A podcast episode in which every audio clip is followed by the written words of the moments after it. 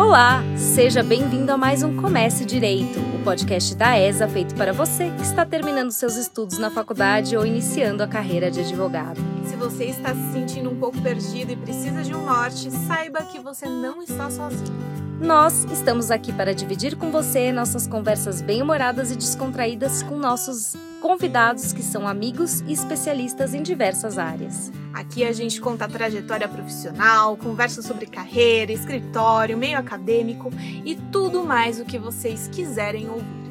O nosso queridíssimo convidado de hoje é o professor Flávio de Leão Bastos Pereira e nós duas tivemos a honra de ter aula com ele de Direito Constitucional professor Flávio é pós-doutorando pela Universidade Reggio Calabria, tô gastando uma italiana aqui, gente, na Itália, em Direitos Humanos e Tecnologia, doutor e mestre em Direito e professor de Direitos Humanos e Constitucional.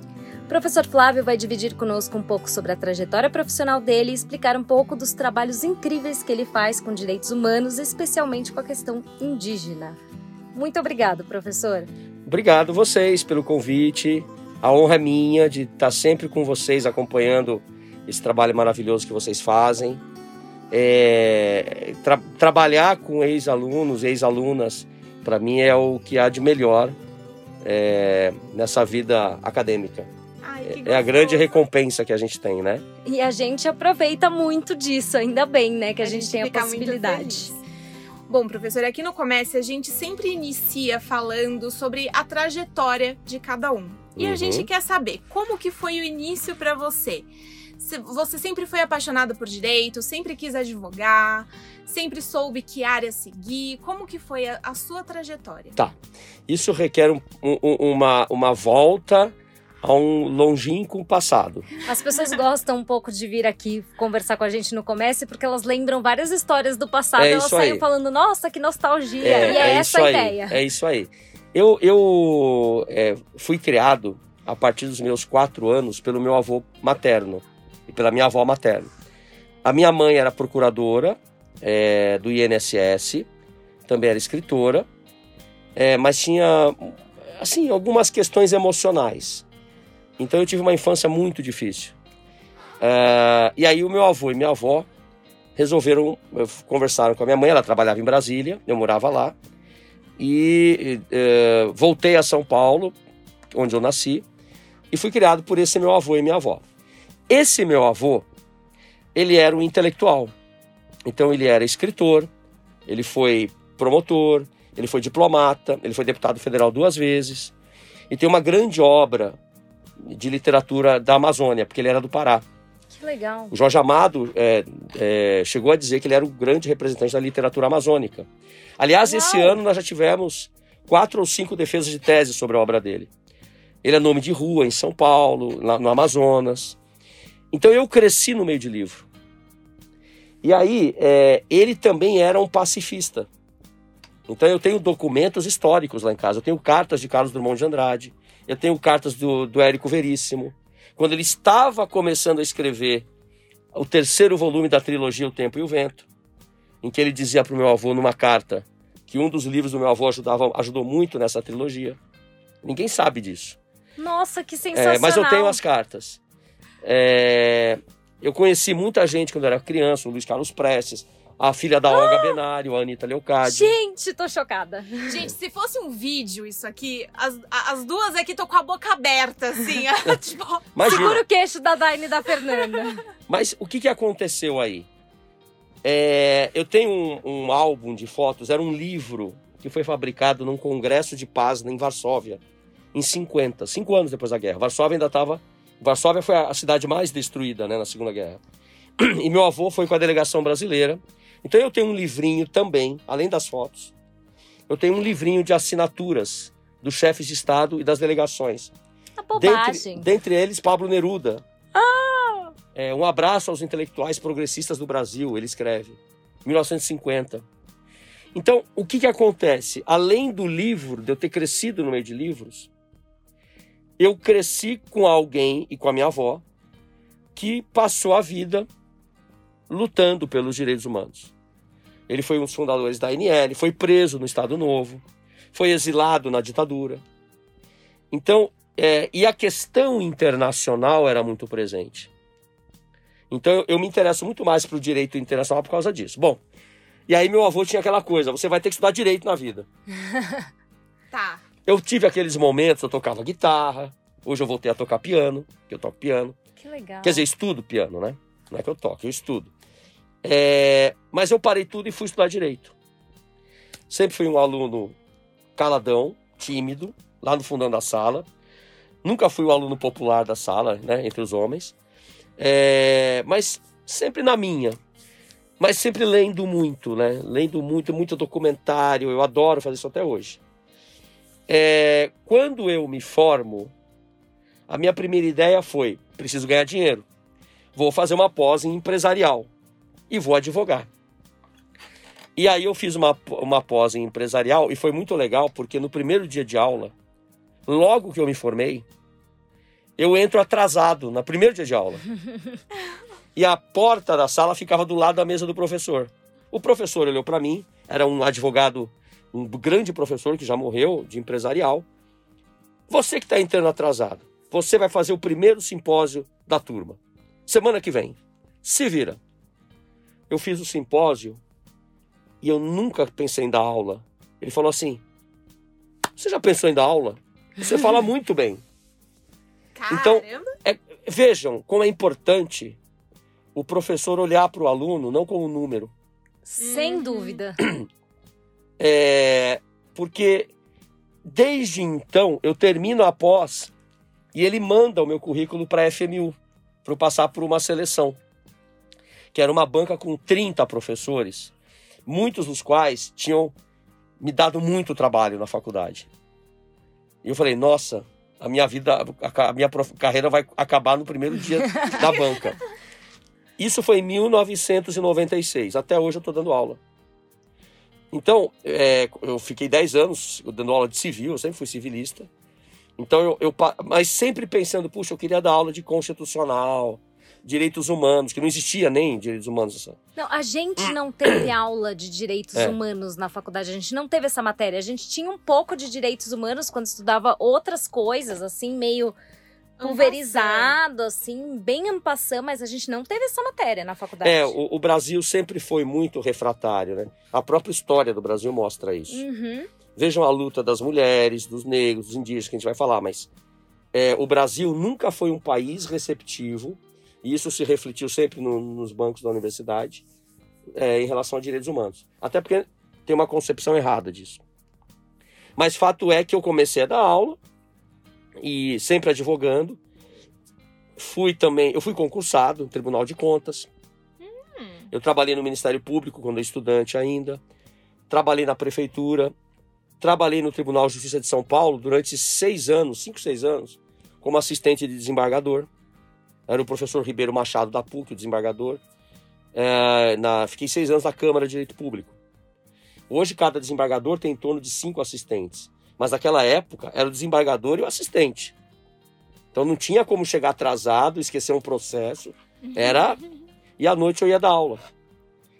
Então, para chegar nessa, nesse ponto da carreira que você já não, que você trabalha muito mais com os direitos humanos, com o que você ama, você passou por várias outras coisas que não várias. eram exatamente. Eu fiz várias coisas que eu não gostava. É, isso é muito legal. A gente sempre traz pessoas para mostrar aqui a trajetória, até para os ouvintes que são pessoas que estão iniciando na carreira, perceberem que as pessoas, eu sempre falo isso, elas não brotam onde elas estão agora do nada. Tem uma trajetória e a gente sempre faz muitas coisas que a gente não gosta ao longo desse percurso, Muito. Né? Pelo menos, é, e eu me enquadro nessa maioria, é, pessoas que nunca tiveram, assim, é, berço de ouro. Uhum. É, é, eu sempre tive muita cultura, uhum. que vinha da minha família.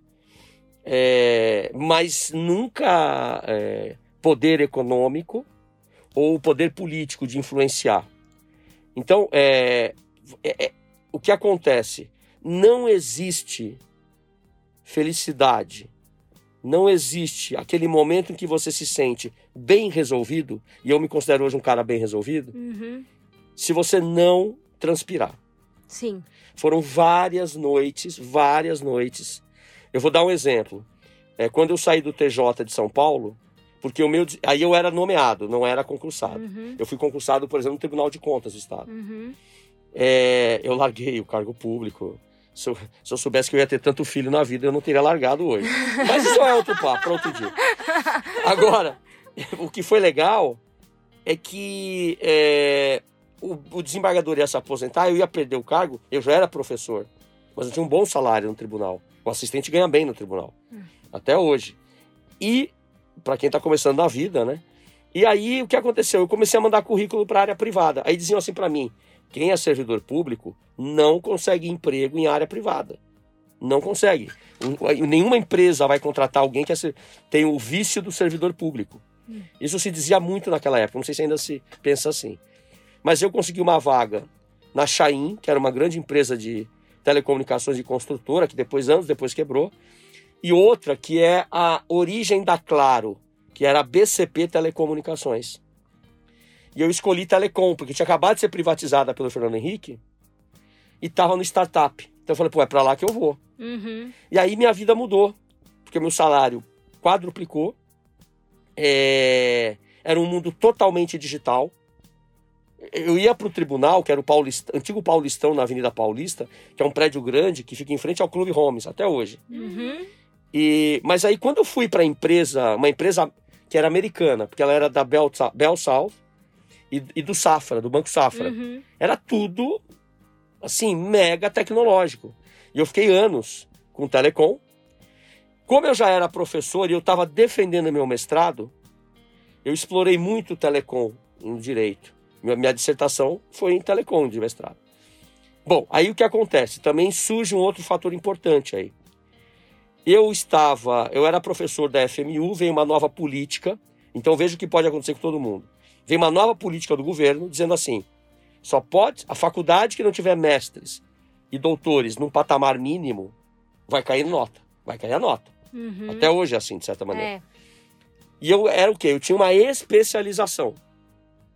Eu tinha um cargo no TJ e à noite dando muita aula. E assim dá aula de manhã também. E aí a FMU demitiu, era na FMU na época, nos anos 90, em torno de 110 professores, eu me lembro até hoje. Eu era novo, eu era menino. Eu entrava em sala de aula, os alunos não acreditavam que eu era professor. Ficavam me testando direto. Isso, isso foi muito bom para mim. Isso é bom, é bom quando o aluno muito testa bom. que você aprende pra caramba. É, eu enfrentei bancas. Bom, eu cheguei a falar para público com mais de mil pessoas. E hoje eu já não. Para mim é normal. Mas isso leva muito tempo para você conseguir. Então, é, eu fui demitido naquela época e na época eu era assistente no tribunal, fui falar com o Lewandowski, que era desembargador do TJ. E a gente conversava muito com os desembargadores, né? É, e aí o Lewandowski me disse, Flávio, é muito difícil conseguir uma vaga na USP. É muito difícil. Exceto para quem é da USP. É mais fácil você conseguir no exterior. Eu me lembro até hoje dessa conversa. Aí eu desencanei, porque eu precisava de um mestrado para poder voltar a dar aula. Uhum.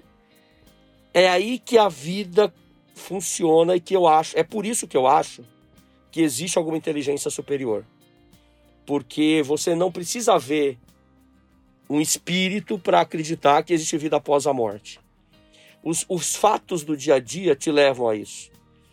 De repente alguém me liga. Sabia que o Mackenzie abriu vaga, a primeira turma de Direito Político e Econômico, indicada pela CAPES. Vai ter uma prova lá. Eu não sabia o que era CAPES. Pô, indicado pela CAPES deve ser alguém, olha, é um amigo, me indicou, né? Olha, o meu amigo, a minha amiga CAPES me indicou. Vai lá, pensei, fui lá, fiz a prova e passei. É, e aí comecei a pagar. Meu filho tinha acabado de nascer, que hoje já é adulto. E só que aí ficou muito caro para mim. Eu fiz duas, uh, duas, dois acordos em banco para pagar o meu mestrado. Então vejam que eu sei que os alunos passam hoje, né? Mas se não fosse o Mackenzie, eu não teria terminado o meu mestrado. E aí também a empresa que eu trabalhava me pagou uma bela pós-graduação na AGV, né, em, em Direito das Telecomunicações. Então, no final das contas, aquela dificuldade e o meu salário caiu muito na época, meu filho tinha acabado de nascer. É, na época, minha primeira esposa não trabalhava. É, então, é, quando veio o mestrado, imediatamente surgiu um convite da FAAP. Que legal. Aí eu fui para a FAAP. E tem outras histórias assim bem interessantes de, poxa, você encontra alguém que conhece alguém ali do teu trabalho e que te indica e que não precisaria te ajudar. Então, a, as peças sempre se encaixam. O problema é que você tem que ralar. Então, Sim. chegou. É só, só ver a nossa história, né, professor? Um dia eu tava andando pelo Mackenzie, que eu tinha acabado de sair do escritório onde eu trabalhava, tava ali perdida. É, encontrei o professor Flávio, falei, professor, fui sua aluna, que eu falo com, assim, com qualquer pessoa. Eu, eu sou a pessoa que fala, eu- minha vida é falar. Falei, professor, ele falou, tô indo tomar um café, vamos tomar um café? A gente tomou um café juntos ali no Mackenzie. Aí eu falei, quero te entrevistar pro Café com a Cheque, na época eu tinha um canal no YouTube.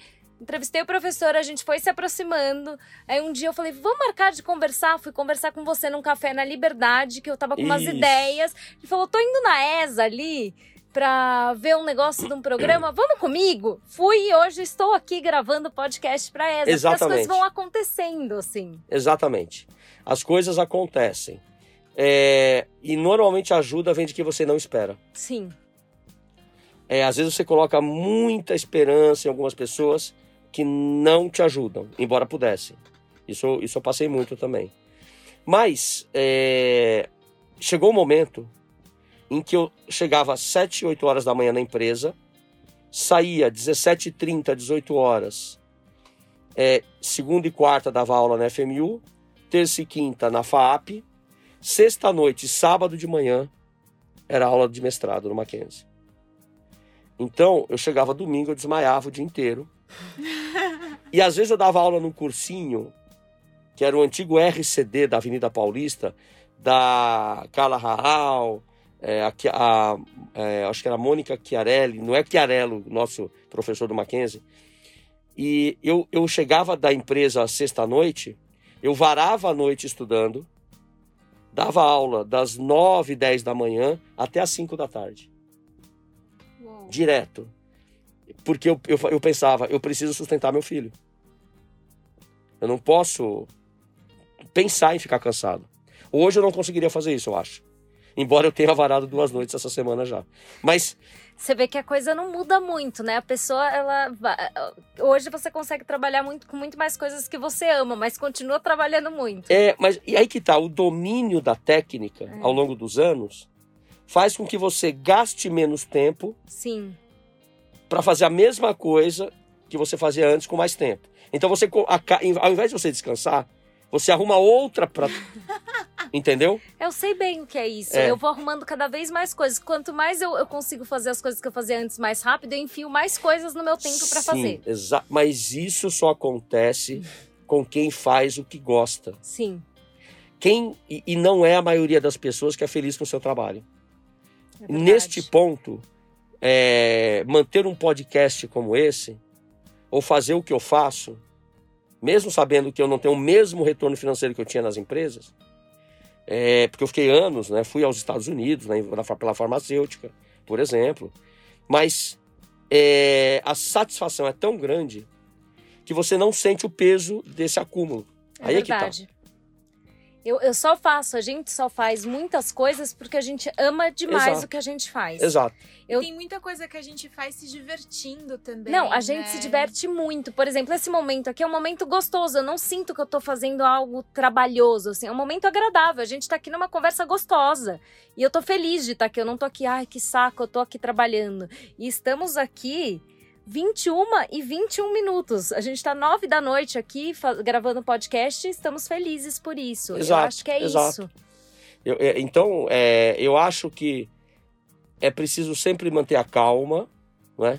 A hora que bate o desespero, bota a bola no chão, olha para o horizonte, deixa o sol bater no rosto, respira, né? fala com um amigo, com uma amiga e, e toca para frente. Exatamente. A É. gente sempre fala aqui, né? Tem que ter muitos amigos, amigos da área, amigos não da área. Isso é muito importante. Você tem que Exato. trocar. Exatamente. É, e essa coisa de não ficar, às vezes, escolhendo com quem você vai falar. Fala com qualquer pessoa, fala com todo mundo que você tiver a oportunidade, como o professor falou. em algum momento essa pessoa que você nem imaginava, nem, né, tipo, ai, nossa, conversei por um acaso, pode ser a pessoa que vai te abrir portas inimagináveis. Então. Exato.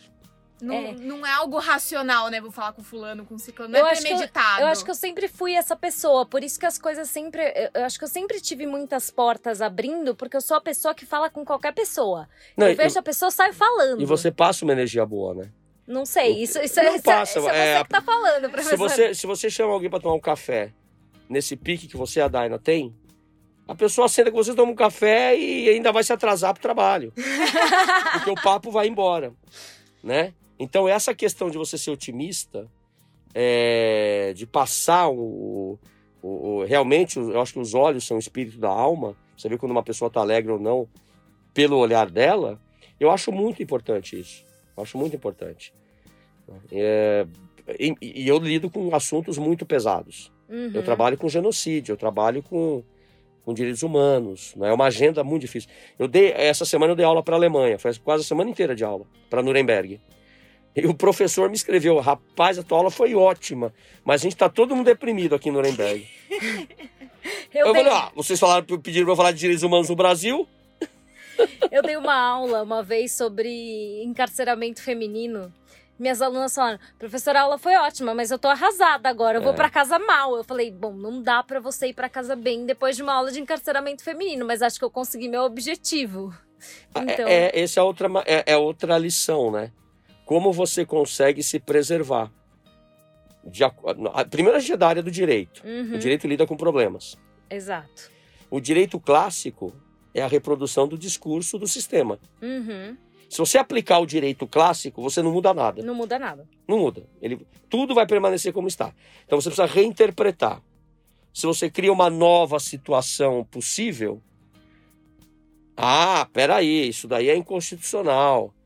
É, é, essa pessoa é revolucionária. não. Radical. É. Então, é, é a contestação para quem não quer mudar o sistema. Uhum. Então nós do direito lidamos com isso. Todo o tempo. Né? Todo o tempo, todo o tempo.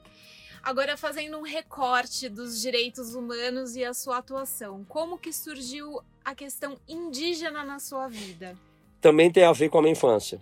Eu Como eu disse, meu avô Agora. era da Amazônia. Então, é, e, e, tem uma história que está num dos livros dele. É, na Guerra do Paraguai, é, a família do meu avô e da minha avó também vem de militares, né? Uhum. É, no norte do país, no Belém do Pará, Ceará. Eu sou da família Castelo Branco. Nossa. Que é fundadora praticamente do, de Fortaleza. Né? Tem até livro sobre isso. É que não está no meu nome, minha mãe não colocou. É, o que não me orgulha em nada também, não quer dizer nada para mim.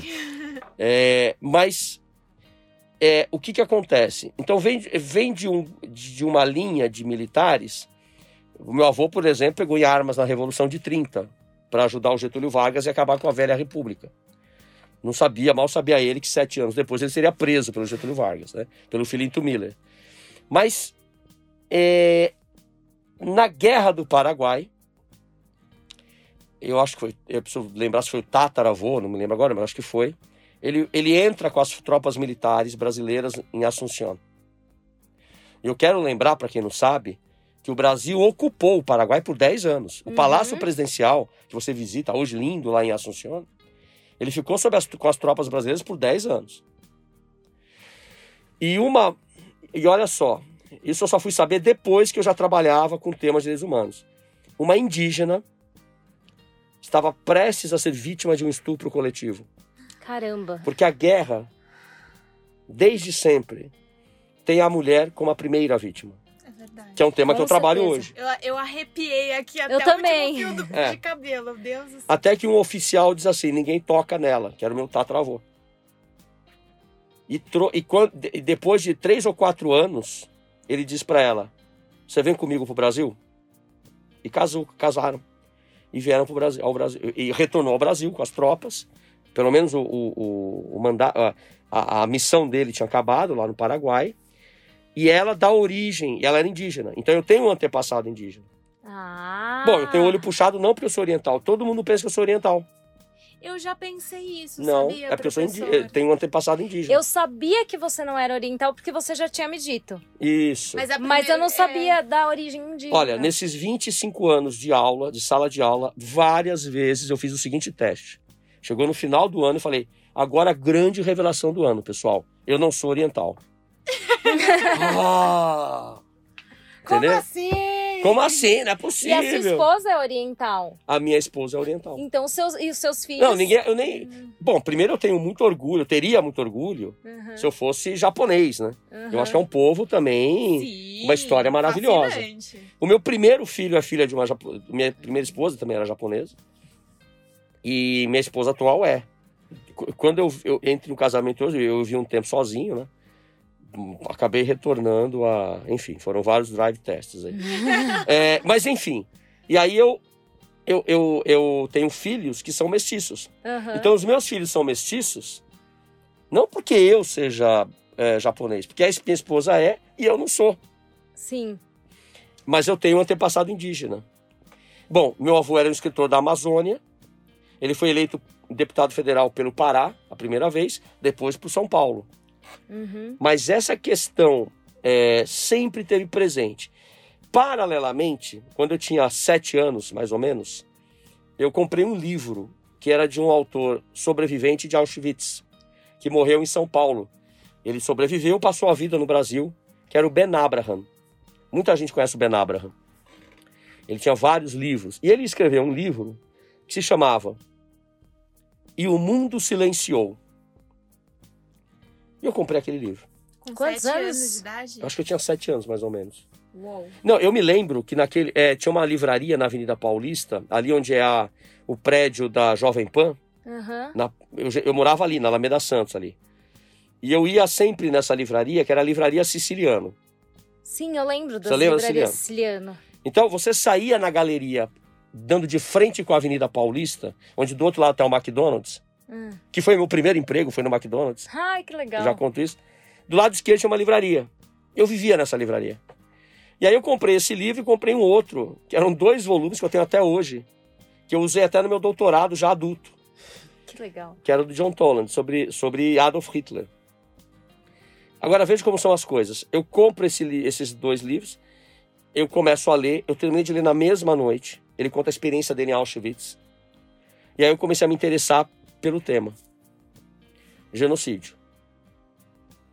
O outro volume que eu comprei, que eram dois volumes grandes, até hoje eu tenho. Eu levei anos para ler inteiro.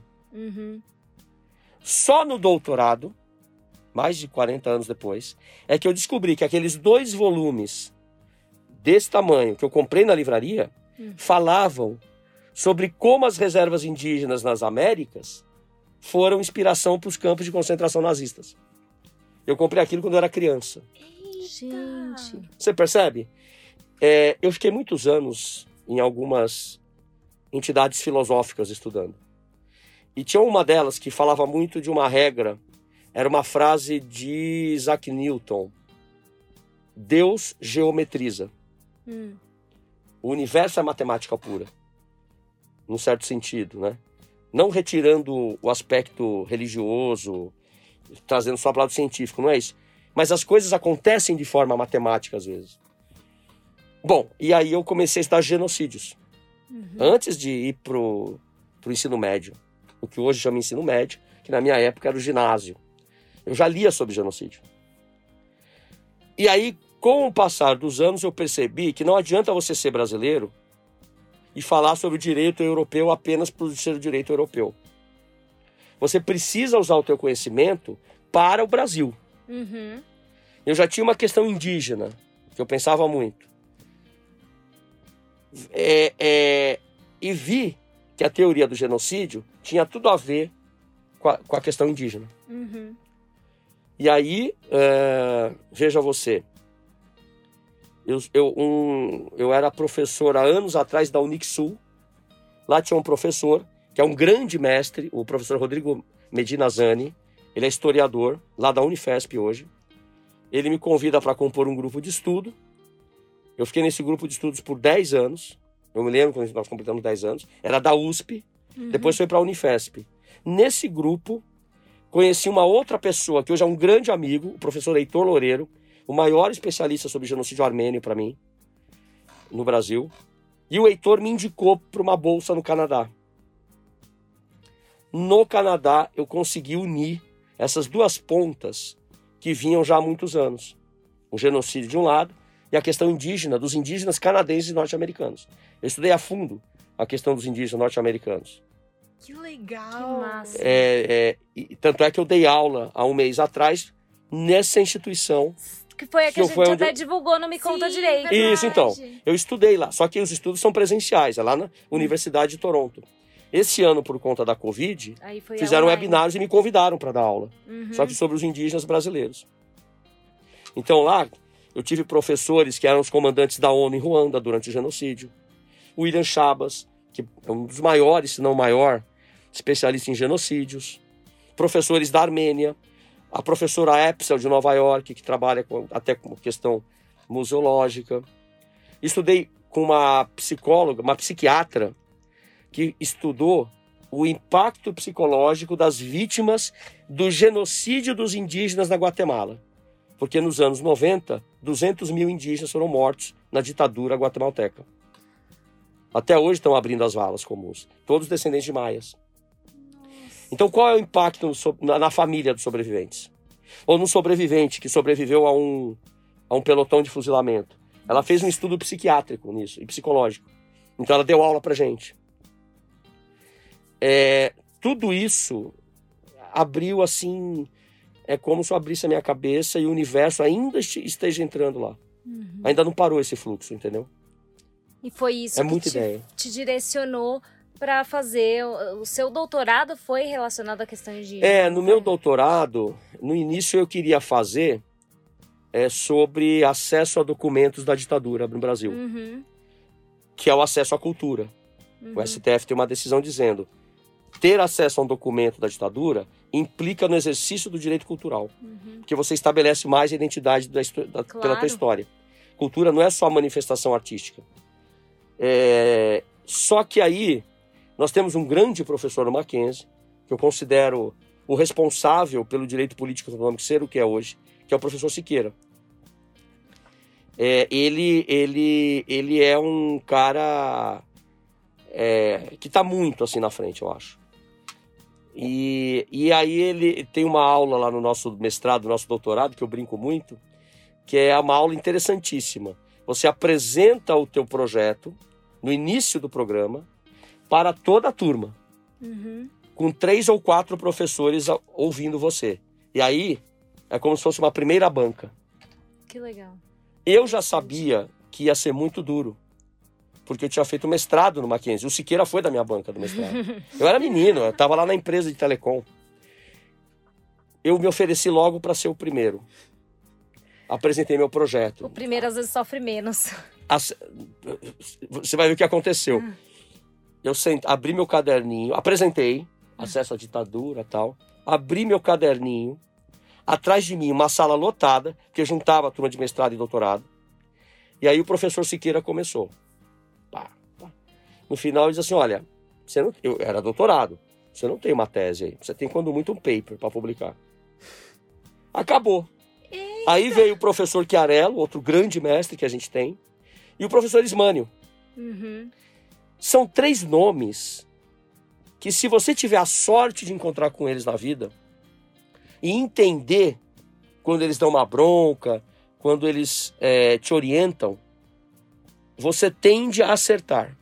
Sim. Foi aí que eu mudei a minha tese e fiz o que a vida já me indicava que eu devia estar fazendo. Desde que eu era uma criança e comecei a comprar livros sobre genocídio indígenas. Então, é, você tem que escutar os sinais. Sim, isso é muito importante. E escutar, acho que as pessoas têm muita dificuldade de escutar quando elas ouvem uma bronca ou ouvem algo que elas não querem ouvir, né? Há mais ou menos quase dois anos atrás, eu ouvi de um de um diretor de uma faculdade importante aqui de São Paulo, não vou citar o nome dele, até porque eu não sei se eu posso, mas eu tava querendo fazer mestrado e tal, ele sentou comigo e eu falei todas as coisas que eu pensava, achei que eu tava arrasando. Ele falou assim: Fernanda, você é, se interessa por muitas coisas. Isso é ótimo para quem quer, quem quer ser erudito, mas isso é péssimo para quem quer fazer mestrado. Você não está pronta para fazer mestrado porque você ainda não sabe o que você quer. Você precisa de algo que você seja apaixonado a ponto de querer casar com isso. Você queira casar com esse tema que alguém escreva sobre esse tema e você fique com ciúmes, porque esse é o seu tema. Você não tem ciúmes de nada disso que você falou, você não está apaixonado por nada disso, você ainda não sabe o que você quer. É claro que eu tava, eu tava esperando ouvir outras coisas, mas eu soube ouvir aquilo lá e eu fui digerir. Eu falei, ele tem toda a razão, eu não tô pronta para fazer mestrado ainda, eu preciso descobrir o que eu quero. Hoje eu sei o que eu quero falar. Perfeito. Hoje eu, eu, eu, passei dois anos digerindo aquilo tudo, mas foi muito importante. É, um dia eu quero encontrar com ele e agradecer por ele ter me dito aquilo, porque ele disse a coisa que eu precisava ouvir naquele isso. momento. E a gente tem que saber ouvir e falar, poxa, essa pessoa tá me dizendo a coisa certa. É isso aí. E não é fácil ouvir essas coisas, porque você tá esperando falar, olha, peraí, nossa, que ideia maravilhosa você teve. Ele não me disse nada disso, mas ele me disse coisas importantíssimas. É isso aí. Não, porque quem te dá bronca pode até não acertar, às vezes exagera. Uhum. Mas quem te dá bronca é porque gosta de você. Sim. Quem não gosta de você vai vai agir de forma é, camuflada. Uhum. Às vezes você acha que você tem um amigo, uma amiga do lado e não é. A pessoa tá te traindo, tá? Quem se preocupa com você vai dizer: Tá errado, você tem que mudar isso. A pessoa pode até te dizer, olha, você é muito bom nisso, que foi o que ele falou, é muito bom você gostar de muitas coisas, mas espera, para isso que você tá querendo, isso não serve. Ele foi muito delicado até na maneira como ele falou e como ele conduziu a conversa, mas ele me deixou claro que é eu não estava pronta e que não era aquele momento e que eu não sabia o que, ele, o que eu queria. Isso foi importante para mim. É importante a gente saber ouvir essas coisas. Não são agradáveis, a gente não sai feliz. E assim, pensando hoje, até eu não saí triste. Eu falei, poxa, realmente eu preciso me situar aqui. E é importante a gente saber a hora de se situar. E, e na carreira da gente, isso tem mais importância ainda, porque é, na carreira você não pode errar. Às vezes você erra uma ou duas vezes, você leva anos para reconstruir o teu uhum. nome. É, esses dias uma, uma, uma, uma mestre em direito, já formada, já era mestre, fez uma prova para um programa de doutorado, ela me ligou antes. Olha, a entrevista vai ser dia tal, né? Eu passei na prova. Vai dar tudo certo. Eu já sabia que ia ser dura. Uhum. Ela fez. Ela saiu absolutamente arrasada da entrevista. Arrasada. Foi muito dura, me perguntaram isso, me perguntaram aquilo. Eu disse: calma. Se fizeram isso com você é porque gostaram de você. Sim. Não deu outra, ela passou em assim, entre as primeiras posições. Ganhou até bolsa. Olha que incrível. Então, é, você tem que, é, que ouvir quem te dá uma bronca. Agora, você sabe quando a pessoa tá te humilhando, tá te agredindo. Aí é outra história. É outra história. Mas quando a pessoa tá lê o teu trabalho, fala, olha, tá ruim. Você tem que ouvir que tá ruim. Uhum. Para não ter uma, um problema ali na frente, né? Porque é muito diferente a pessoa falar: olha, tá ruim por isso, por isso, por isso, você tem que ir por esse caminho e te apresenta soluções, acho que tá faltando isso. E uma pessoa te humilhar e falar: tá ruim, ponto, entendeu? E nem te dá justificativa e só te desmerece. Isso. Acho que tem uma diferença muito grande. Eu não me senti nem um pouco desmerecida por essa pessoa, muito pelo contrário. Ele foi extremamente delicado, mas ele me colocou no lugar que eu precisava ser colocado. Ele me situou, assim, no espaço-tempo. Isso, exato. E eu acho que isso é muito importante. Eu acho que eu soube ouvir, assim assim, porque eu me me afastei daquilo que eu estava querendo, fui repensar, fui retomar caminhos, fui fazer várias outras coisas.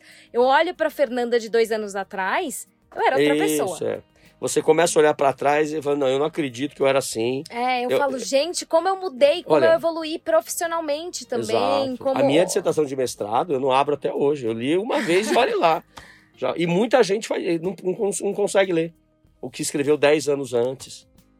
É, a evolução é muito grande, né? Agora, a gente erra muito. Quantas vezes eu deixei de. Isso é fácil falar, né? Fazer é difícil. Uhum. Então, várias vezes eu errei, bati com a cabeça na parede. Várias. E nessa situação você recalculou a rota e chegou no seu destino. É. É, eu acho que o destino a gente tá sempre fazendo, é. né?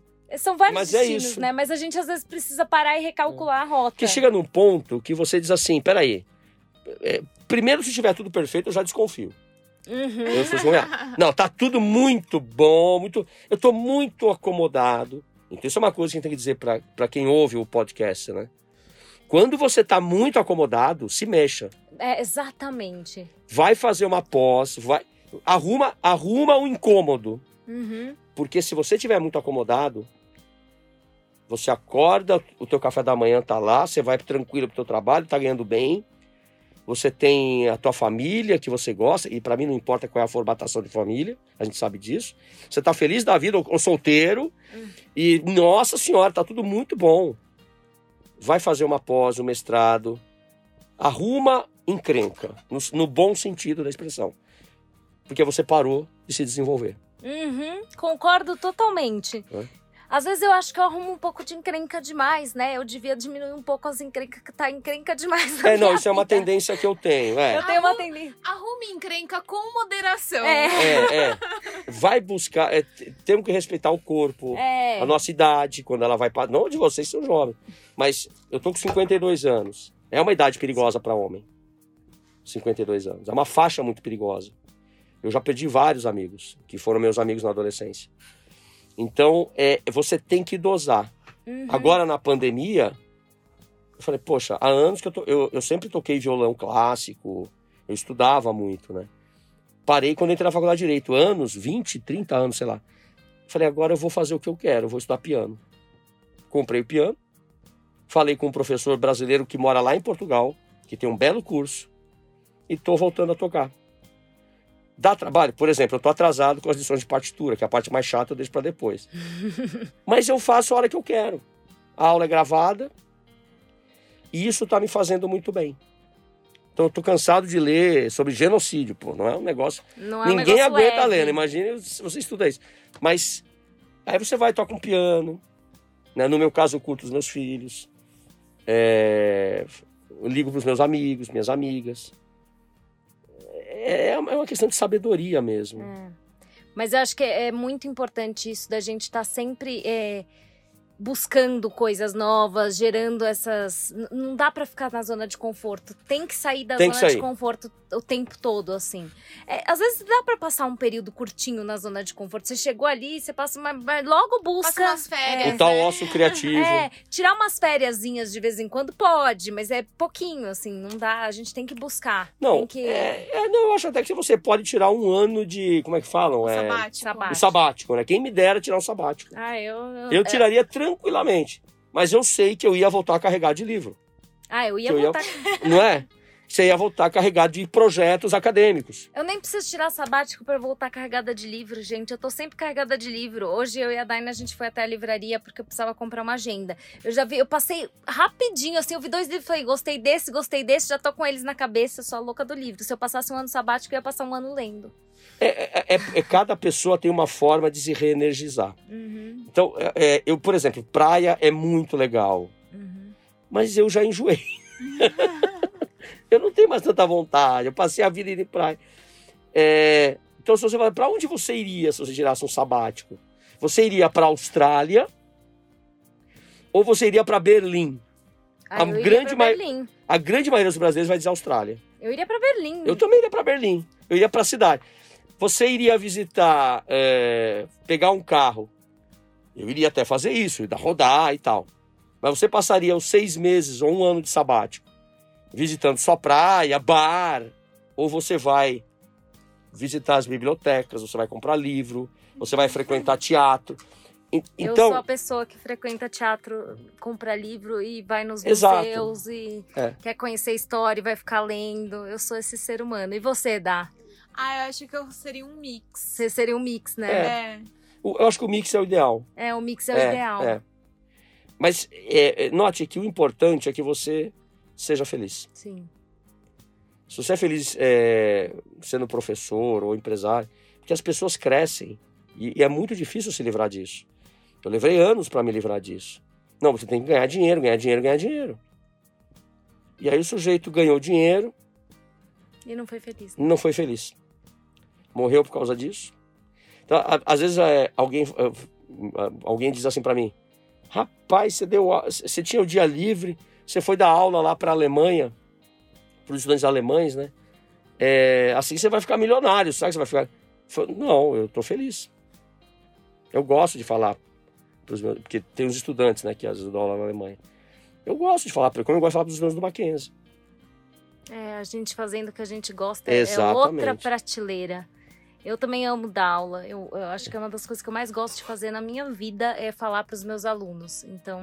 Trabalhar com, com a formação das pessoas é muito gratificante. É muito gratificante. E a gente vai descobrindo o que a gente ama, se colocando na vida e indo fazer as coisas, né? Eu acho é. que é se experimentando que Exato. a gente chega naquilo que a gente verdadeiramente ama e isso sempre para mim foi um foco de trabalhar com algo que fosse minha vocação e tudo mais. E eu achava que teoricamente minha vocação, eu já falei isso no primeiro episódio do, do podcast, que era magistratura. E o concurso público por uma série de razões. E aí, quando eu fui vivendo realmente a minha vida e colocando a mão na massa, eu falei: não, pera, acho que a minha vocação tem a ver com outras coisas e a gente vai se descobrindo. Então, gente, coloquem a cara no sol. É, é. é você tem que se arriscar. É isso Sim. mesmo. Bom, eu... eu, não posso nem falar, né? Que eu achei que eu ia ser arquiteta, então, enfim, hoje em dia eu é. faço outras coisas completamente diferentes. É, e eu falo de um lugar de uma pessoa que sempre foi muito teórica eu, desde criança e, e, tudo mais, eu sempre fui. Eu, eu, sempre idealizei muito as coisas. Então eu sempre pensei e construir coisas. Tava tudo assim, planejado, tudo né? planejado. eu sempre planejei minha vida assim, até a velhice. É uma, é, uma coisa. É isso aí. A, a, a, pisciana, que é aquelas que começam a misturar astrologia no podcast de direito, tá louca, né? Mas. E, então, se tem alguém aqui ouvindo que seja, tem uma personalidade assim, de tudo planejadinho, tudo pensadinho, tudo não sei o quê, gente. Calma. Para e vai colocar em prática as coisas. Senão você, você pode perder é. tempo. E se você é uma pessoa que é mais como eu, que não tem tudo planejadinho, porque eu planejo muitas coisas a curto prazo, a longo prazo não. E você tem um pouco de medo e fala: ai meu Deus, eu não planejei nada, como é que vai ser minha vida? Não se preocupa, vai dar tudo certo. Se joga! É. Vai experimentando, porque a vida é, é, é, experimentar mesmo, né? Eu fui experimentando e as coisas foram acontecendo. E as coisas vão acontecendo porque eu boto a cara no sol mesmo. Eu sou uma pessoa que sempre bota a cara no sol. Eu vou, eu falo, eu falo com todo mundo, eu vou mostrando. Eu tô sempre vendendo meu peixe, as coisas vão acontecendo. E eu tinha medo, né? Que eu falo, eu não faço uma programação a longo prazo, isso não vai dar certo, mas vai dando certo, né? Vocês vão vai se dando. surpreender, gente. De, e, e normalmente quem planeja muito, você falou que você é pisciano, eu também sou. Só que eu tenho um agravante, eu sou pisciano com ascendente escorpião e a lua em câncer, é tudo água. Eu sou uma pessoa Ai, totalmente gente. caótica. E aí, mas, mas no planejamento tá tudo pronto. Tava uhum. tudo pronto no planejamento. Também entrei com a ideia de ser juiz, né? depois diplomata. E eu não seria feliz. Tanto é que eu fiquei seis anos no tribunal, como assessor desembargador. A vida prática, enquanto eu sonhava, a vida prática virava um caos. Exato. É, essa semana mesmo eu vi um livro, nossa, eu preciso desse livro. Eu preciso desse livro. Entrei na internet, comprei o livro. O livro chegou três dias depois. Aí eu descobri que eu já tinha aquele livro. Ah. Entenderam? É. Eu já era, eu já fui completamente diferente, porque eu fui fazer direito antes de tudo e falei: se não der certo, eu largo. Dois meses depois eu larguei e falei: vou fazer arquitetura e nunca mais vou ser advogada. E é isso aí. Aí fui fazer arquitetura e depois virei advogada e nada estava muito planejado, era tudo meio que foi acontecendo. E... É, não, a tá gente. Não, bem. todo mundo tem esses momentos. Quando eu me formei, hum. eu lembro que foi a formatura no meu aniversário, 9 de março de 1991. Foi, foi, a, foi a missa na Catedral da Sé, lotada de. Aí veio o carnaval. Dois casais, amigos meus que eu tinha, nós vamos lá para São Tomé das Letras. Você quer ir? Eu falei, o que eu vou fazer com dois casais em São Tomé das Letras? Segurar vela, né? E a gente já comprou a passagem, vai lá, você, você vai gostar. Eu nem me lembro por que deu na cabeça deles me convidarem.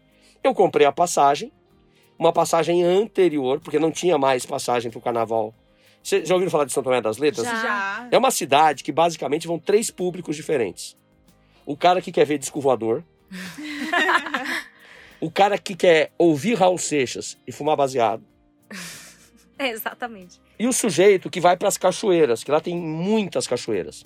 Tem umas cachoeiras lindas. Lindas. Ó. E a mais perto do centro da cidade se chama Cachoeira do Flávio. Nossa. Falei, tá bom, eu vou, vai, dois casais, deixo vocês lá e vou passear. Aí eu peguei uma passagem, dormi na, a noite inteira na estação de. Cheguei em Três Corações, sul de Minas, onde o Pelé, a terra do Pelé, e dormi na rodoviária.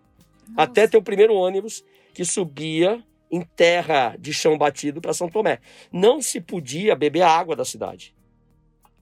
Uma cidade toda de pedra. E que conta a lenda, tem um túnel secreto que é ligado a Machu Picchu. Então você imagina a mítica.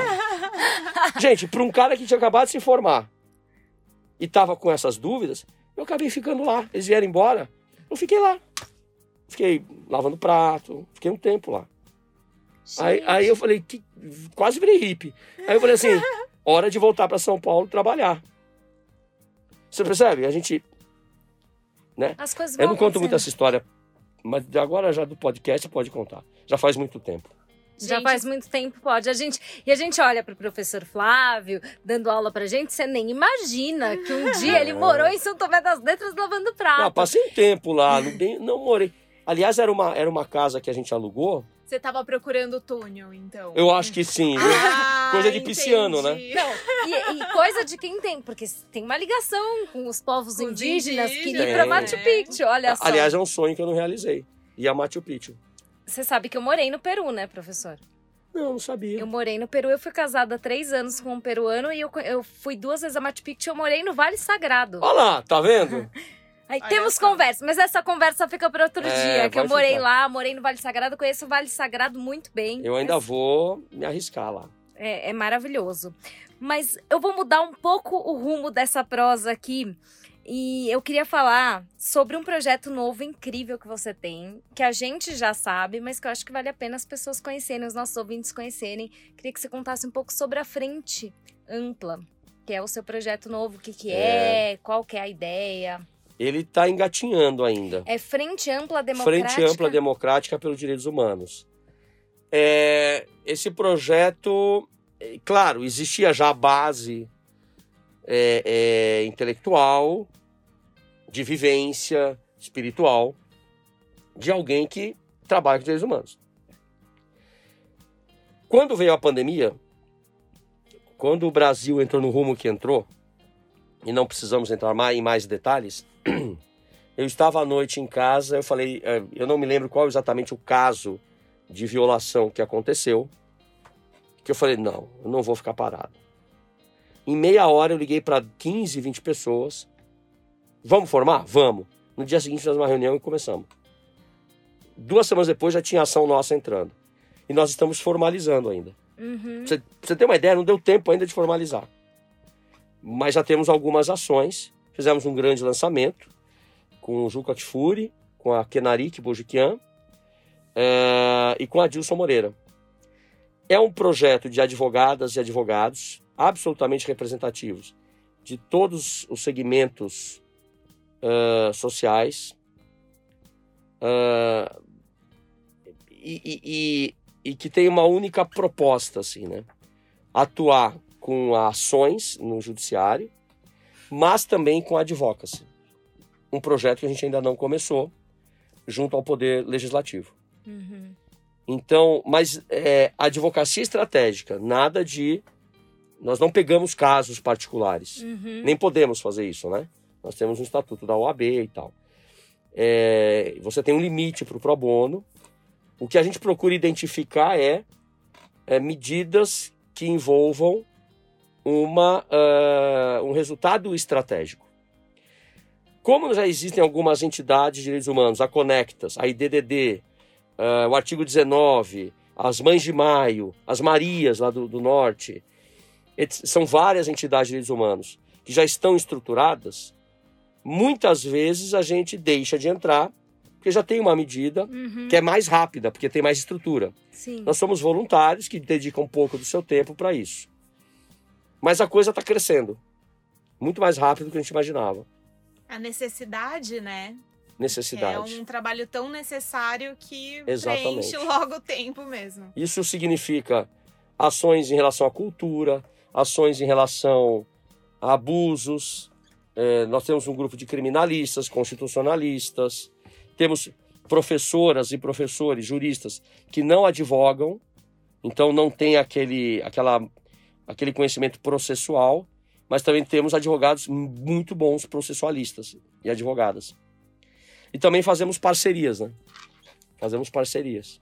Muito legal. E é, entrar como Amiticuri. Nós estamos já, inclusive hoje, estamos preparando uma medida para entrar como Amiticuri.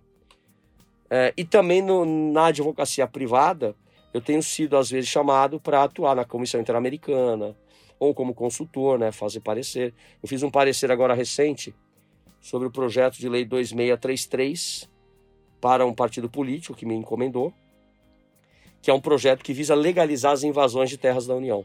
Hum. É uma anistia que vai dar um prêmio para quem invade terra da União, dentre as quais estão as terras indígenas. Mas aí não é, declaro, não, não é claro assim. Ele diz assim: olha, as terras indígenas estão fora disso. Aí em algum outro ponto você lê assim no projeto: terras é, indígenas estão fora disso, que estejam efetivamente ocupadas pelos indígenas. Só que o conceito de terra tradicional do artigo 231 da Constituição, se você for estudar o conceito que é terra tradicional, não é só que está efetivamente ocupada. Eu vou dar um exemplo. O povo Krenak de Minas, ele caminha quilômetros entre fazendas para chegar na sua antiquíssima terra sagrada, que é a, a região de Sete Salões. São cavernas com pinturas rupestres, onde os rituais religiosos são desenvolvidos. Uhum. Os Krenaks foram expulsos das suas terras, restaram em torno de 400, 500 Krenaks, que hoje não estão lá efetivamente, mas que caminham quilômetros para chegar lá no dia do ritual. Machu Picchu, que nós citamos aqui agora, a famosa Machu Picchu, ela era usada para rituais. Sim. Não era uma cidade do dia a dia. Isso, este é o conhecimento dos antropólogos, e eu acho que todo estudante de direito tem que malhar. Para mim, antropologia tinha que ter durante dois anos na faculdade de direito, no Sim. mínimo. A gente teve antropologia com o maravilhoso professor Orlando Vilas Boas. Meu, meu co-orientador no, doutor, Sim. no doutorado. Maravilhoso. Sorte a nossa, mas Sorte é nossa. a gente teve no primeiro semestre da É faculdade. muito pouco. Eu tava. Eu, eu já tava. Eu era mais velha quando eu entrei e a Daina tinha muito interesse pelo assunto. A gente gostou muito da matéria, mas a gente percebe que os nossos colegas não estavam preparados ainda para ter aquela matéria. Eu acho que deveria ser um pouco mais para frente. Eu acho que a antropologia poderia ser uma optativa a partir do quarto, quinto semestre, sexto semestre talvez. Ou você tem um primeiro semestre, como propedêutica, e quem quiser lá na frente encontra um módulo optativo mais aprofundado. Porque quando você está no sétimo, oitavo, você já sabe, não, eu realmente quero ser juíza. Eu quero trabalhar em empresa. Eu quero ser um criminalista. Eu quero trabalhar com direitos humanos. Quantos alunos e alunas me ligam toda semana dizendo: eu não estou preocupado em ir para grandes escritórios, eu quero trabalhar com direitos humanos. Eu fui conselheiro é, E como que abre essas portas para trabalhar com direitos humanos? É, é muito difícil no Brasil. É. Você tem que. Uma opção é essa. Eu criei a minha entidade. Minha não, a nossa, né? É, eles me colocaram como presidente, mas eu não queria. Falei, gente, não, você, é o prim- você criou, vai ser presidente, acabou. Beleza, mas daqui a dois anos acabou. Uhum. Eu quero pessoas jovens e não só homem branco, né? A gente já está cansado disso. É, tem que alternar. Não é que está excluído, mas tem que alternar. Claro. E, e aí você. Outra opção é você trabalhar numa dessas entidades. Por exemplo, eu tenho uma, uma temos uma aluna, eu, eu, eu ajudei ela num treinamento para participar de uma competição na ONU em Nova York. Ela voltou e foi empregada pela Conectas. Então tá lá feliz da vida na Conectas. Inclusive falei com ela ontem.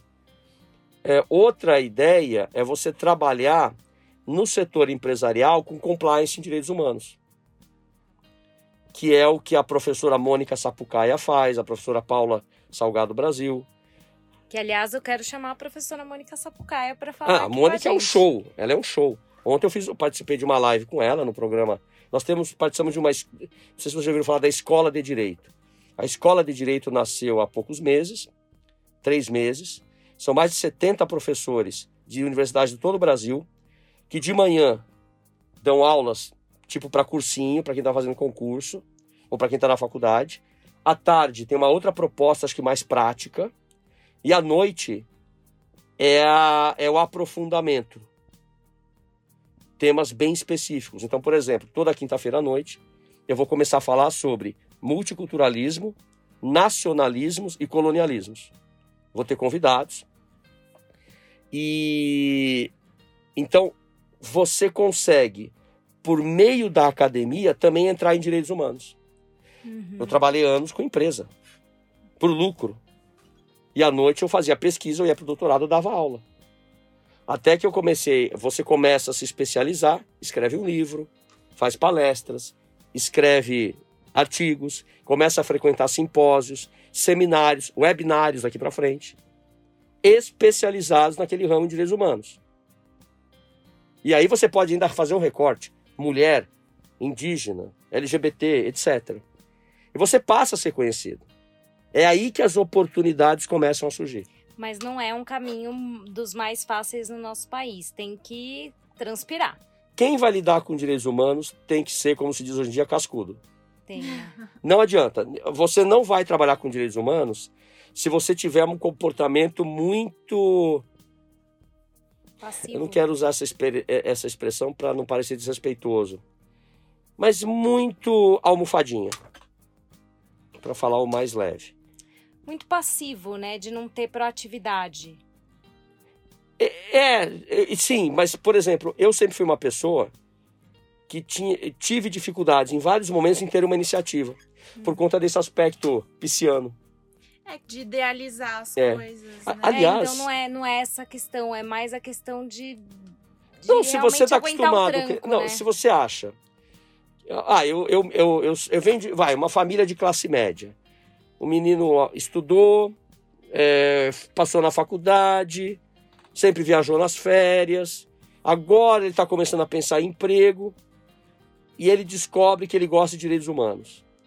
Ele vai ter que sair da bolha dele. É isso que eu quero dizer. Uhum, entendi. Eu vou dar um exemplo. Quando eu fui do Tribunal de Contas do Estado. Você tem que vivenciar as dificuldades um pouco na pele, até para você conseguir ter um olhar para os direitos humanos e, e, batalhar por isso de uma É. maneira mais É porque adequada, senão você fica né? completamente fora da realidade. Exato. Você tem que viver, você tem que enxergar a realidade do, até do lugar onde você vive aqui no Brasil, né? Se você não, não consegue enxergar efetivamente a realidade brasileira, você não vai conseguir Se trabalhar com você quiser humanos. trabalhar com direitos humanos. Claro, Direitos claro. funda- E direito fu- fundamental constitucional, né? Eh, Então, eu vou dar um exemplo. Eu, eu- quando eu passei no concurso do Tribunal de Contas, eu era estudante, eu estava na faculdade. Eu fazia todo ano, por exemplo, auditoria no Carandiru. Eu passava uma semana, eu chegava lá 8 da manhã, eu era auxiliar de auditoria, porque eu era estudante ainda, mas a auditora, ela ficava no prédio da administração, que ficava bem na frente, e quem ia lá para os pavilhões Era, era eu. Eu ia com escolta, para vocês terem uma ideia.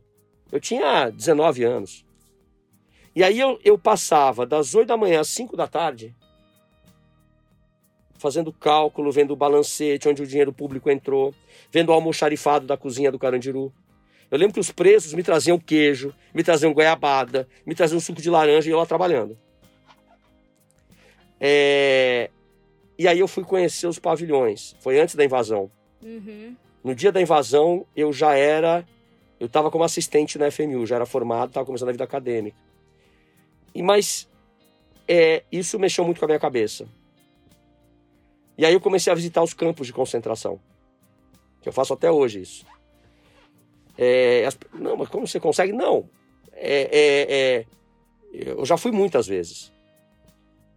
É, mas pelo menos uma vez na vida todo mundo devia ir. Deveria. Hum. Eu, eu quero. É, tá aí uma coisa que eu quero ir. A gente troca as figurinhas. Eu te falo sobre Machu Picchu. Isso, é Se claro. eu te dou os caminhos de Machu Picchu, você me dá os do, pra visitar os campos de Eu concentração. advoguei na área criminal. Quantas vezes eu entrei em carceragem, quando as- os presos ficavam nas delegacias.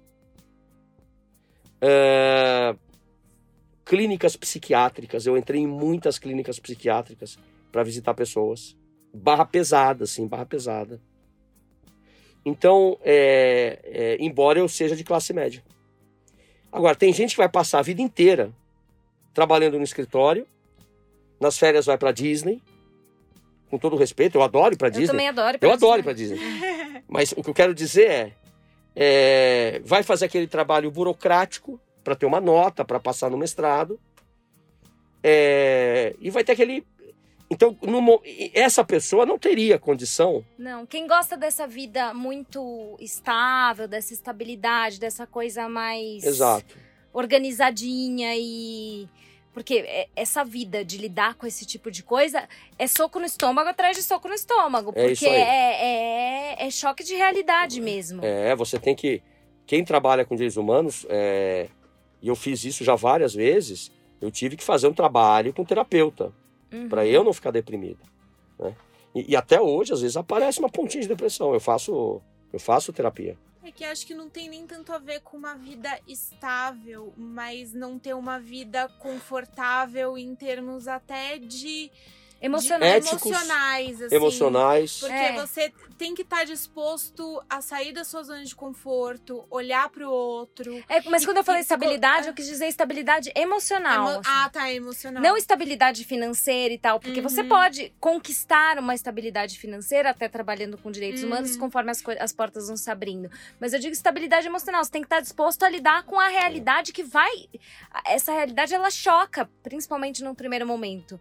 E você vai criando essa casca, mas você tem que estar tá disposto a olhar para isso. E nem todo mundo está disposto a olhar é, para isso. Para trabalhar com direitos humanos, você tem que estar tá disposto a olhar para a realidade. Exato. E a realidade vai machucar. Sair da sua bolha de conforto e tranquilidade para ir para uma bolha que na verdade não é uma bolha, mas um lugar que não é nada confortável, uma visão do mundo que não é nada bonita então, é você sair da Disney e ir, sei lá, pro meio da onde, entendeu? É. Então, Exatamente. É, hoje, hoje eu voltei. É incômodo. Hoje né? eu conversei com meu terapeuta antigo, que eu vou voltar a fazer terapia. E eu falei para ele: eu preciso fazer terapia pelo simples fato de que eu recebo. Eu e a Dá, a gente recebe relatos de mulheres que foram estupradas cotidianamente. Assim, isso virou o nosso cotidiano receber Sim. esse tipo de relato a gente nem. Não que isso não seja grave, isso é gravíssimo, mas a gente não fica nem mais impressionada, porque é tão comum a gente receber que, assim. É, é, é virou corriqueiro. Óbvio que isso choca. Pra gente se chocar, tem que ser algo muito fora do que a gente vê todos os dias. Só que a gente se dispôs a isso. A e se dispor a olhar para isso é difícil. A gente é. fica chateada, indignada, mas ficar. Oh, meu Deus, como assim? Eu falo, nossa, mais uma para estatística. É, e isso deixa. A gente tem que estar tá disposta a olhar para isso e a trabalhar isso internamente também. Eu, eu, é. eu, eu, senti nesses últimos tempos que eu preciso trabalhar isso, até porque isso desperta fantasmas antigos pessoais, que eu preciso também trabalhar na terapia, né? Porque dificilmente uma mulher neste país não foi vítima de algum tipo de violência, então, obviamente, sim, isso sim. desperta os meus próprios A sociedade fantasmas. brasileira é muito violenta. É, é Ela muito. não é é, é, é, então há momentos em que você vê, vê, vê coisas que ninguém quer ouvir falar. Uhum.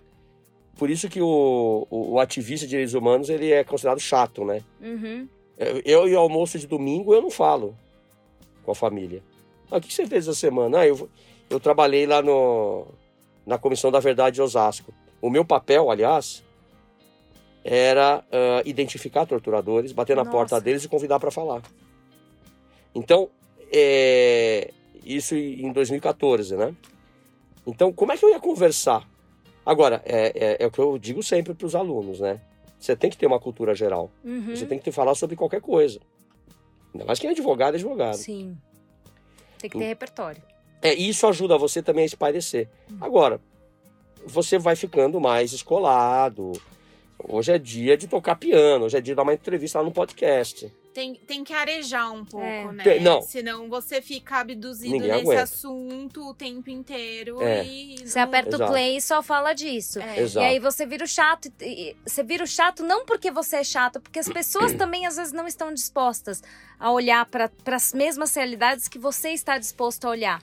E você tem que respeitar. Não, hoje a sociedade ela é utilitarista. Totalmente. Ela é, ela fica na superfície, uhum. né? Sim é, não há, não há uma, uma compreensão aprofundada da maioria, pela maioria das pessoas. E aí a internet agravou tudo isso.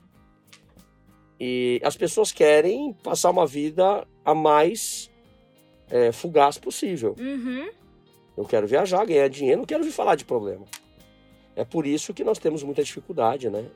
Nas É. questões estruturais. Que é essa coisa dos extremos, né? Tem gente que quer ficar só na superficialidade, mas também não, adianta a gente querer viver uma vida nas profundezas e se É, tem afogar que lá. ter uma convivência Tem que ter pacífica. um, um equilíbrio, senão faz mal pra Exato. gente. Não é que a gente só fica chato pros outros. Uhum. Fica chato até pra gente, de tipo, gente, eu não aguento mais a minha cabeça. Eu quero sair da minha cabeça É. E ir pra Disney. e ir pra Disney, fazer E pra Disney também que é eu bom. acho ótimo, acho uma delícia. Eu já fui três vezes, pretendo voltar. também. Agora, é, eu não vou abrir mão de fazer uma viagem educativa para um campo de concentração, que é um Exato. centro de pesquisa. Eu não abro mão. Aliás, eu levo alunos, levo juízes, levo promotoras, promotores, estudantes. A gente vai a Dachau, a gente vai ao centro de documentação. E isso tudo acabou me levando a me trazendo muitas coisas boas. Em 2018, é, a Associação Internacional das Justiças Militares é, conferiu para uma amiga minha, que é diretora de pesquisa na Alemanha, uma medalha pelos direitos humanos, pelo trabalho em direitos humanos. E eu entreguei a medalha para ela. Então nós estávamos no auditório ali do Centro de Documentação, que é muito bonito, que fica no meio das ruínas onde os nazistas se encontravam, que é gigantesco lá, você leva o dia inteiro para conhecer. Tem um centro de documentação para esclarecer o que foi o nazismo. E lá no auditório, ela recebeu essa medalha. E eu não sabia, eles me deram uma medalha de surpresa também. Nossa, que, que bacana. E eu estava lá, estava comigo assistindo, além da minha família, os, os estudantes, juízes aqui do Brasil, é, sobreviventes da comunidade judaica de Nuremberg. Ai, que, que Que o Nuremberg, para quem não Que sabe, é o centro espiritual do nazismo. Sim. Foi, né, o centro espiritual. Hoje é a capital dos direitos humanos lá na Alemanha. É, eles entregam um prêmio internacional, eles trabalham muito. É, eles são absolutamente é, pró-direitos humanos. Então, às vezes eu vou para lá, é um outro mundo. Você Uhum. tem pessoas que compreendem a importância de você respeitar o outro, né? É, tá aí uma coisa que é importante quando você quer trabalhar em áreas que tenham relação com direitos humanos, é você encontrar seus pares, para você ter com quem conversar, porque não é tão fácil assim você achar pessoas que estejam dispostas a debater essas questões, a discutir com você e a- a- você precisa desse tipo de debate, né? Então ainda bem que a gente tem os nossos pares por aí, mas essa é uma dica que eu acho que é, É. importante para quem Agora, quer começar nessa É importante dizer quem são os heróis no Brasil. É o padre Paolo, é o padre Lancelotti, área. Uhum. foi o Betinho, o Chico Mendes, a, Do a Dorothy, que foi assassinada, é, a Zônia Guajajara, Sim. o Ailton Krenak. Esses é que estão lá na infantaria dos direitos humanos. Uhum. Né? E que, esses são, para mim, os verdadeiros heróis. Com- sem dúvida. Eles deveriam ter estátua em Santo Amaro. Deveriam, Verdade, né? verdade. Mas estátuas bonitas. É, estátuas bonitas, isso também é importante, né? Porque além de ter estátuas para as pessoas que realmente merecem, vamos deixar a cidade mais bonita, né? Não, não enfeiar a cidade. Olha, eu queria só citar a Cláudia Andujar, uma fotógrafa criança que foge do nazismo na Europa, perde a família inteira, vai viver nos Estados Unidos. Estuda em Nova York, cresce em Nova York, mas não gostava dos Estados Unidos. Um dia, a mãe dela, que era da Romênia, vem morar no Brasil, ela vem visitar a mãe no Brasil. Eu tô falando dos anos, dos anos 50. Uhum. Pergunta se ela voltou para os Estados Unidos. Ela foi direto, virou fotógrafa e foi morar entre os Waimiri e a Troari, depois entre os Yanomamis. E a ditadura brasileira perseguiu ela. Ela sobreviveu à ditadura brasileira é, e hoje os trabalhos fotográficos dela do- da, da nação Yanomami são maravilhosos. Ela está viva, vive, vive lá ainda e fez uma grande exposição aqui na Sala Moreira Salles, é, no Instituto Moreira Salles, na Paulista. Outro foi o Vladimir Herzog, Esse eu conheço. que fugiu do nazismo, conseguiu escapar, quase morreu na mão dos nazistas, mas morreu na ditadura brasileira. Então, é, essa memória né, precisa ser levantada né, para os jovens valorizarem mais. Então fica, acho que essa é uma mensagem para a gente deixar. Valorizem as memórias de quem lutou pelos direitos A memória humanos. histórica. A memória histórica de quem lutou por isso muito antes de nós. Bom, gente, esse papo foi muito rico. Acho que deu para perceber o, o, o repertório desse professor maravilhoso que a gente teve. E criem o seu próprio repertório. Eu acho que um dos recados desse podcast, desse episódio especificamente, é esse. E é isso aí, gente. Espero que vocês tenham aproveitado e digiram esse, esse episódio direitinho, que vai dar tudo certo. É, a gente vai encerrar por aqui porque a gente também quer deixar um gostinho de quero mais, né? Porque quem sabe assim a gente chama o professor Flávio para voltar aqui e contar claro, é muito mais histórias. É, bom, gente, conversar com o professor Flávio é sempre uma delícia. Muito obrigada a todos que nos escutaram e até semana que vem. Beijinho, galera. Um beijo. Tchau, tchau.